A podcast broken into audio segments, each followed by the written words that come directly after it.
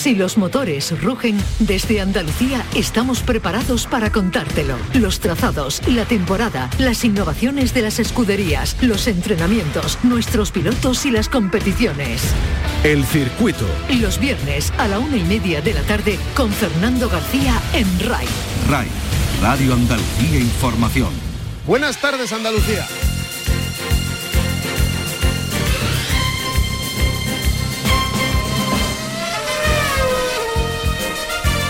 Tenemos de nuevo este fin de semana Fórmula 1, nada más y nada menos que Gran Premio de Arabia Saudí. Mañana por la tarde las sesiones de clasificación, el domingo la carrera.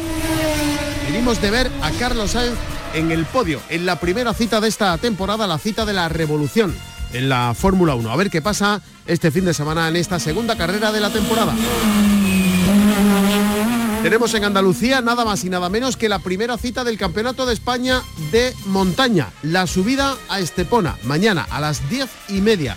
Se corta la carretera el domingo desde las siete y media de la mañana. Y además tenemos en Brenes también, desde las 3 de la tarde de mañana, Campeonato de Andalucía de Slalom. El circuito con Fernando García. Arrancamos. En la realización están Marcelino Fernández y Álvaro Gutiérrez.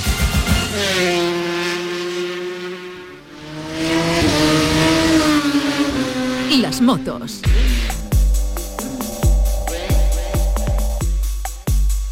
Bueno, ha sido por desgracia la noticia de estos últimos días en el Mundial de Motociclismo que acaba de disputar su segunda cita de, esta temporada. Estamos deseando ya que corra el tiempo y que llegue el Gran Premio de España al circuito de Jerez que se celebra en los últimos días de abril, primeros de, mayo. Pero este aquí que de nuevo eh, tenemos a Mar Márquez alejado de la competición porque vuelve a surgir eh, el problema que le daba la visión, conocido como diplopia. Y vamos a saludar a esta hora de la tarde a un piloto andaluz que también sabe lo que es padecer este problema. Álvaro Molina, buenas tardes. Buenas tardes, Fernando. Eh, se dice, se define mm, muy rápidamente diciendo que es un problema de visión doble, ¿no? Efectivamente, la diplopia pues es un padecimiento de, la vista que consiste en que ves doble, ¿no? Dentro de la diplopia hay muchísimas eh, variantes.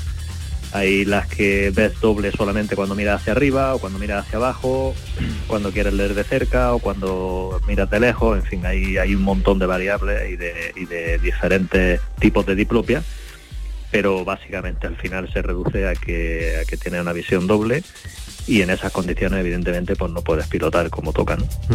Eh, no es la primera vez que le ocurre a, a Márquez, no sé si, si te ha sorprendido que de nuevo vuelva a ocurrir, curiosamente después de una caída espectacular que sufrió este, este fin de semana.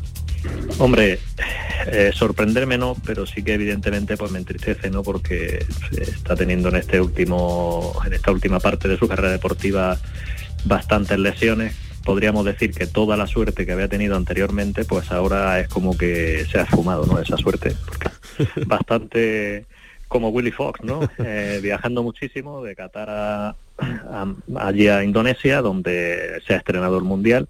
La verdad, Fernando, es que aquello es una maravilla de la naturaleza, es algo absolutamente exuberante, fantástico. Me, vamos, he disfrutado mucho sobre todo pues esto, ¿no? De la parte de, lo que es la naturaleza, el enclave donde está el circuito es absolutamente fantástico. Lo único parecido que he visto es Phillip Island en Australia, porque está también cerca de la, del mar y de la playa, pero la vegetación que, que envuelve todo aquello y demás es espectacular, ¿no? Aparte el circuito es muy bien hecho, nos ha gustado a todos, ¿no? En el Campeonato del Mundo ha sido muy acertado, pues el el estrenar el mundial en este en este país después de 25 años. Creo que la última vez fue hace 25 años si no me equivoco en Sentul. Pero este nuevo circuito de Mandalika pues es una maravilla. Y además te han ido bien las cosas en lo deportivo Sí, muy contento, ¿no? Porque el equipo Stop and Go pues va progresando tanto con Gabriel Rodrigo como con Bob Schneider y Bob que había tenido una lesión, que se había operado la clavícula y además fue una operación no de las normales de clavícula que suelen ser poco graves, sino que también había tenido con implicaciones de musculatura y demás y bueno, pues mira, en los entrenamientos consiguió quedar quinto y en carrera cogió sus primeros puntos, su primer punto, mejor dicho, hizo decimoquinto, iba progresando después de esa lesión, pero además muy positivamente, ¿no? En el entrenamiento, por supuesto, que brilló más porque ese problema físico no le...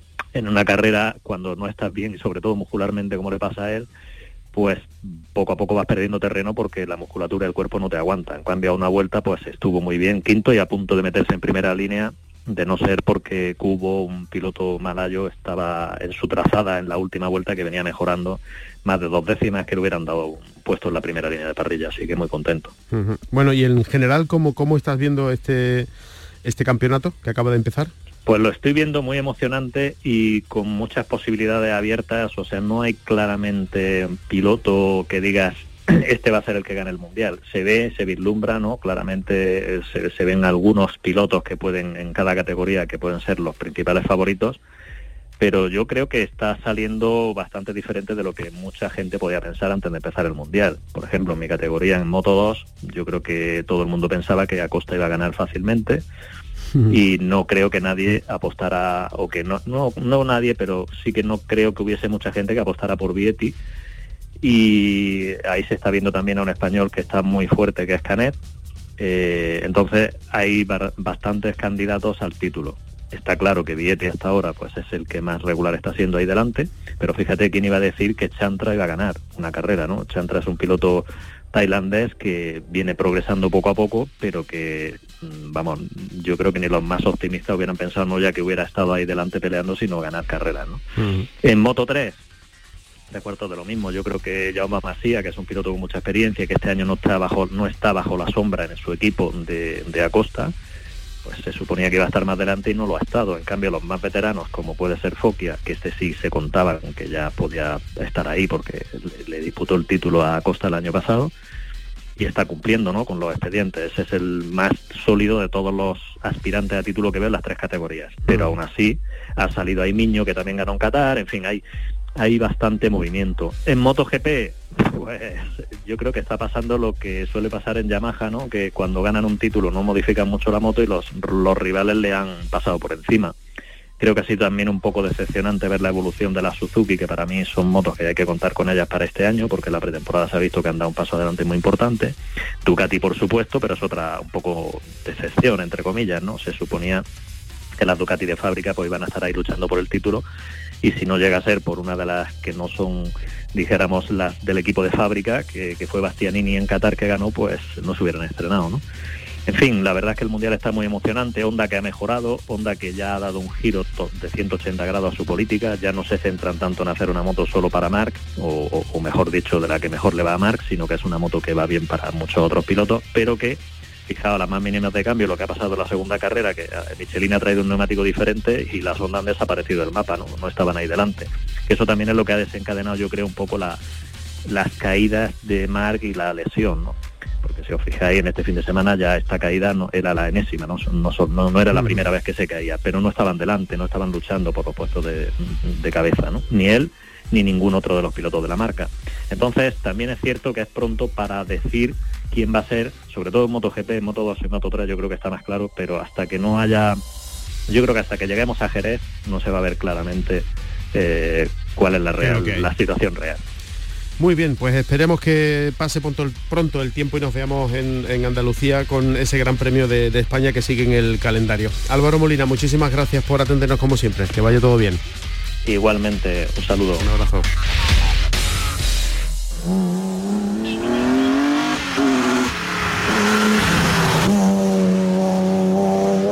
Subidas.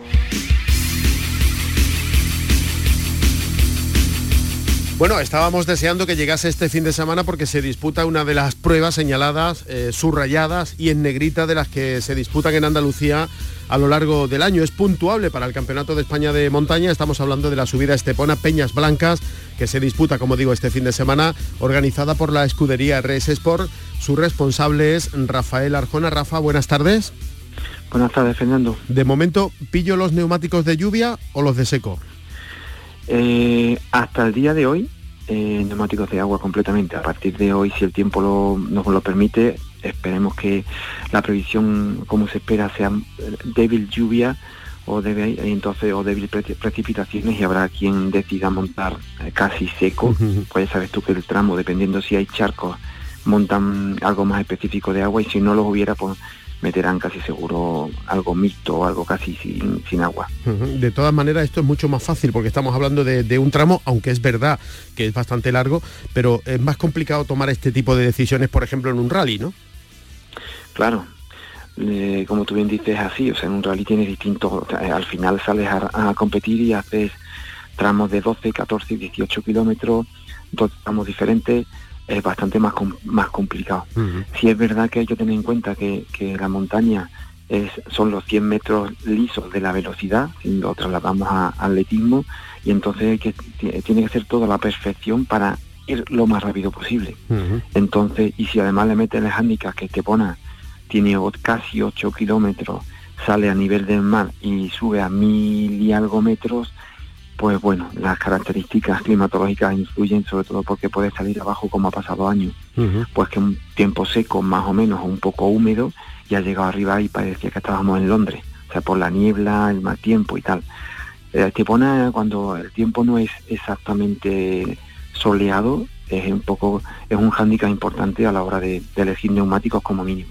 Bueno, tú estás acostumbrado a, participar y a organizar pruebas en, en muchos lugares esta debe ser de las más bonitas, ¿no? Me refiero a, la hora de, participar y no sé, no te da tiempo a ver el paisaje, pero desde luego el enclave donde se sitúa debe ser de los más atractivos, ¿no?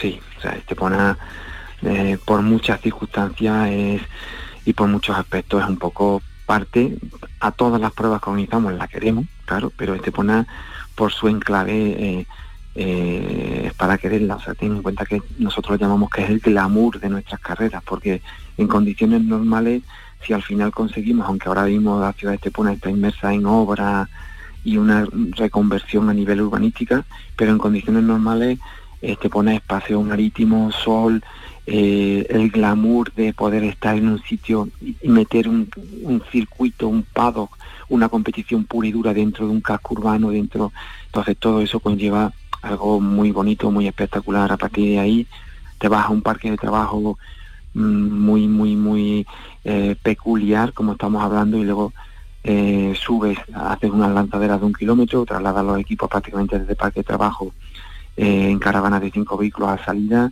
salida con cerca de mil y pico asientos en grada, y a partir de ahí ocho kilómetros donde los pilotos disfrutan muchísimo. La verdad que te pone, luego tenemos el apoyo, y hay que decirlo claro, el Ayuntamiento de Estepona tiene un equipo de trabajo espectacular, forma parte prácticamente del mismo equipo nuestro, o sea, somos el mismo equipo, tanto en área de servicios, Cuerpo Nacional de Policía, o sea, con todo, y te hace que todo sea más fácil. Realmente Estepona, ya te digo, que reúne las condiciones en todos los aspectos para, para hacer una carrera, para, para quererla.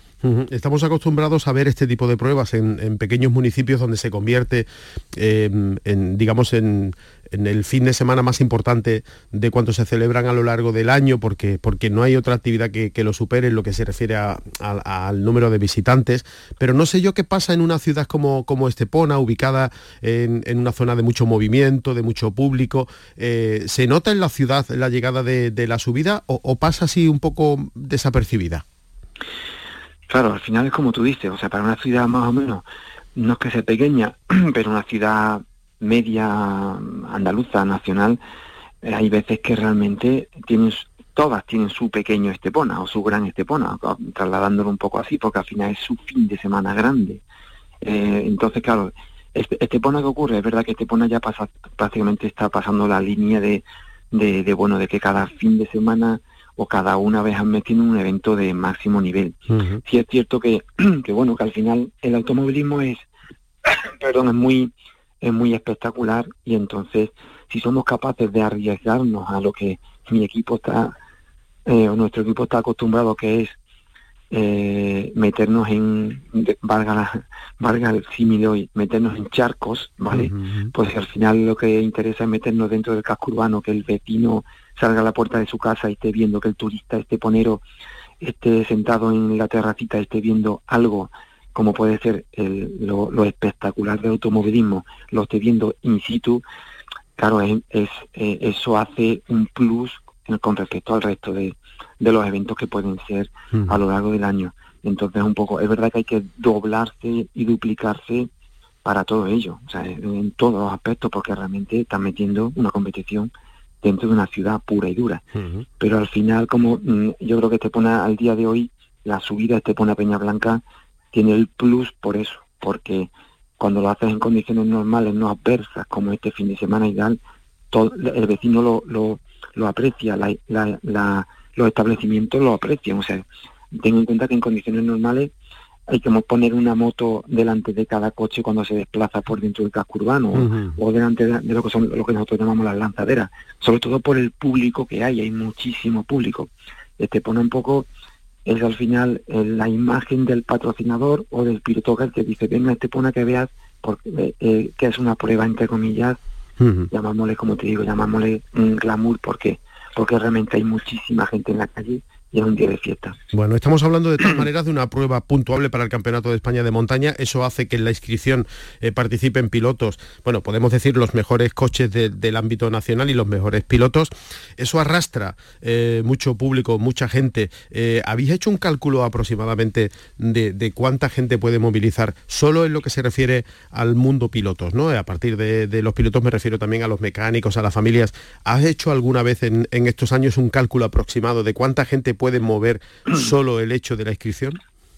Claro, no. Eh, al día de hoy está en proyecto eh, que no va a ser este año. El, hacer siempre se hace, después de un buen evento se hace un estudio a través de, impacto, tanto mediático como de, visitas y tal. Y nosotros en los últimos años lo medimos por la capacidad de, de, de, alojamientos que puedes eh, centralizar. Es decir, si tú en el caso de Estepona, que, tiene una, que cada año está subiendo, está abriendo más hoteles, pero eres capaz de darte cuenta que en un radio de 50, 40 kilómetros a la redonda no encuentras alojamiento, realmente te das cuenta un poco del volumen que tiene.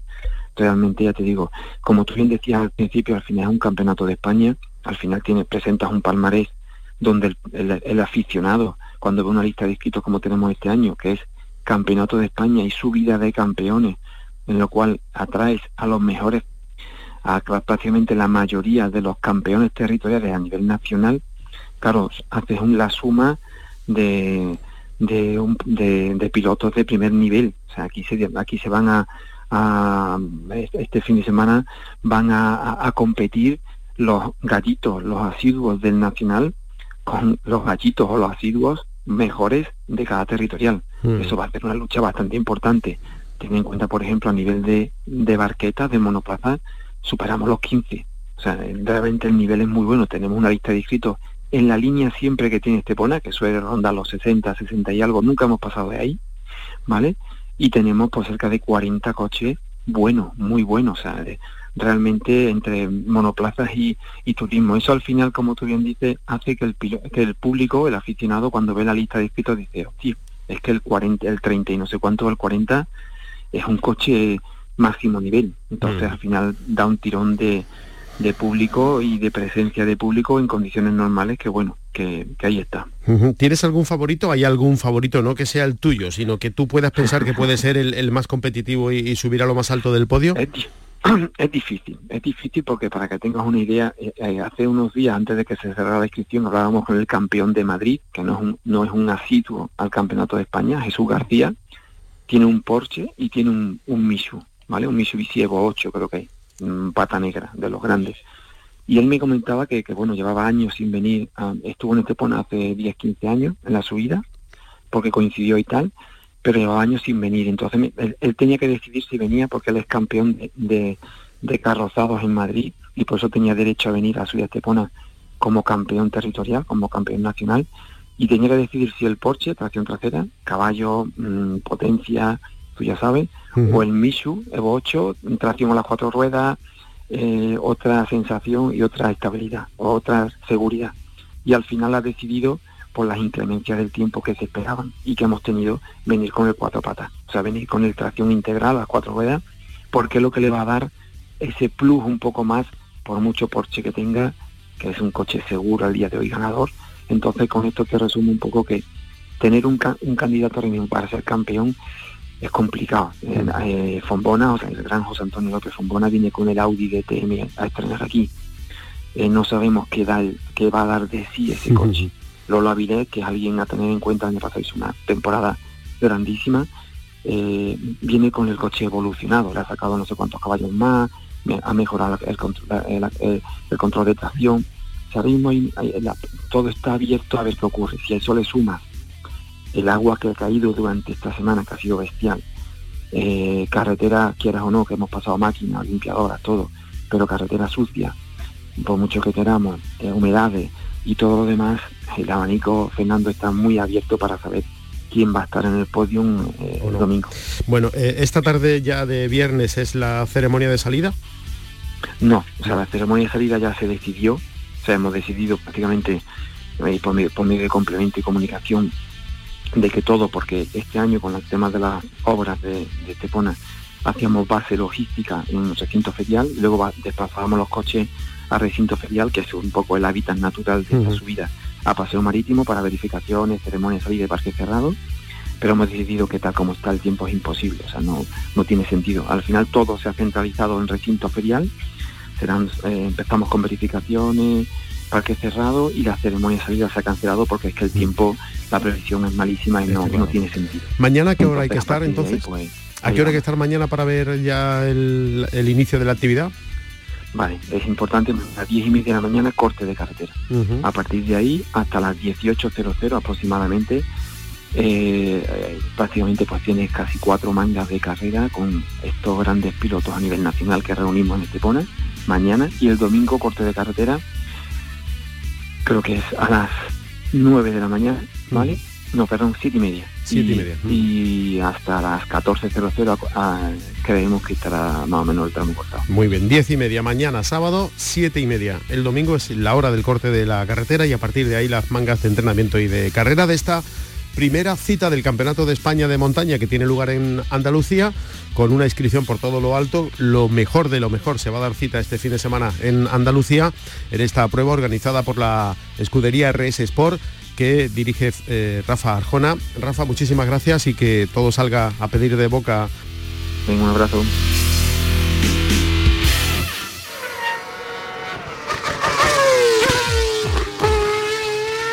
¿Cómo suena esto? Eh? ¿Cómo suena? Estamos a punto de irnos y tenemos de nuevo este fin de semana Gran Premio de Fórmula 1 en Arabia Saudí con la satisfacción de ver a Carlos Sainz en el podio y de nuevo los Ferrari, al menos en este inicio de temporada, plantando cara a eh, Mercedes y a Red Bull.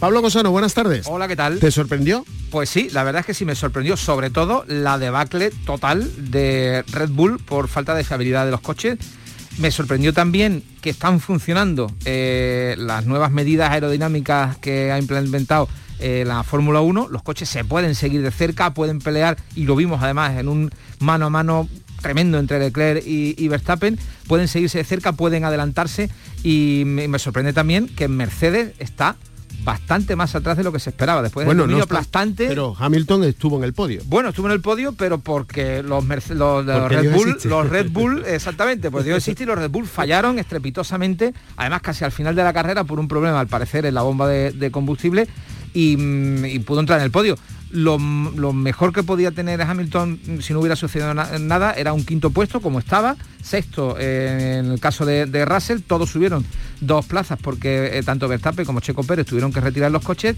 también esa parte le benefició a Fernando Alonso, el plan parece que funciona pero poquito de momento, porque ha quedado noveno y gracias, porque mm, como decimos hay dos plazas más por los Red Bull. Si no hubiera quedado decimos primero fuera de los puntos.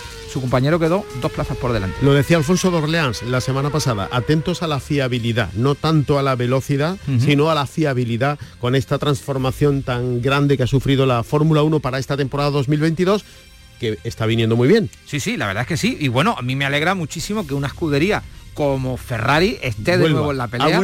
Me sorprende además muchísimo eh, la diversidad de diseños de los coches eh, decía el otro día, no me acuerdo quién era, lo escuché, no sé si en la radio o en la tele, que si este año se pintaran los coches de negro, se reconocería cada uno, porque son completamente diferentes. Mm. Ese Ferrari con esos pontones súper anchos, engordados al máximo, con un diseño hacia abajo, como si fuera una, una cuchara invertida. El diseño de Mercedes sin pontones prácticamente, plano, bastante feo, por cierto. Red Bull con los pontones partidos. Cada uno tiene que unas soluciones aerodinámicas distintas espectaculares. Que la solución aerodinámica de Mercedes parecía que iba a ser eh, rompedora. Rompedora y al final está siendo rompedora, pero al contrario, al contrario, parece que cuanto más mejor en este caso de los pontones, o al menos bueno, lo que hemos visto hasta ahora, en la primera carrera. Claro, esto acaba de empezar. de hecho, este fin de semana tenemos ya la segunda cita, el Gran Premio de Arabia Saudí eh, que viene con su, con su atractivo especial. Sí, bueno, primero porque es un circuito espectacular, el circuito urbano más rápido de cuantos han existido. Eh, el año pasado pudimos ver a un Max Verstappen, eh, Verstappen volando en esa vuelta de clasificación que yo creo que va a quedar para los anales de la historia. Podría haber sido la mejor vuelta de clasificación de la historia de, la, Fórmula 1. Realmente nos puso los pelos de punta a todos. Es un circuito rapidísimo que además este año amplían un poco el ancho de la última curva, precisamente donde tocó el muro Verstappen eh, en la vuelta de esa clasificación famosa. Va a ser un poquito más ancha. Eso le va a venir muy bien a Verstappen, se va a alegrar porque va a poder eh, eh, apurar un poquito más, pero hay que decir que los coches van a correr, o al menos es la estimación, casi 30 kilómetros por hora menos que el año pasado en los pasos por, esa, por esas curvas rápidas. La, Fórmula 1 es más lenta, por eso de la, eh, de la aerodinámica distinta y también por el peso. Recordemos que los coches están ya casi en 900 kilos. Eh, se les ha ampliado incluso más, ha habido, ha habido que hacer un cambio de normativa porque el balanceo esto que tenían, lo que llaman el porpoising, este, la palabra, la palabra es inglesa, eh, que iban chocando, eh, sobre todo en las rectas, por el efecto suelo, han tenido que incrementar el peso porque han tenido que poner unos anclajes especiales y también el, de, mm, el suministrador de los tapacubos de las nuevas llantas falló en sus previsiones y dio menos kilos de lo que pesaban. Entonces la FIA ha tenido que aumentar el peso. Entonces coches más pesados con una aerodinámica distinta van a correr un poquito menos, pero sin embargo el circuito de Jeddah es espectacular y se prevé un gran premio por todo lo alto. Sábado por la tarde y domingo por la tarde, este gran premio de Arabia Saudí. Gracias Pablo. Un abrazo. Con la Fórmula 1 nos vamos, volvemos el próximo viernes con más cosas del mundo del motor en nuestra tierra. En la realización estuvieron Álvaro Gutiérrez y Marcelino Fernández. Si van a salir a la carretera, mucha precaución y no se olviden de ser felices.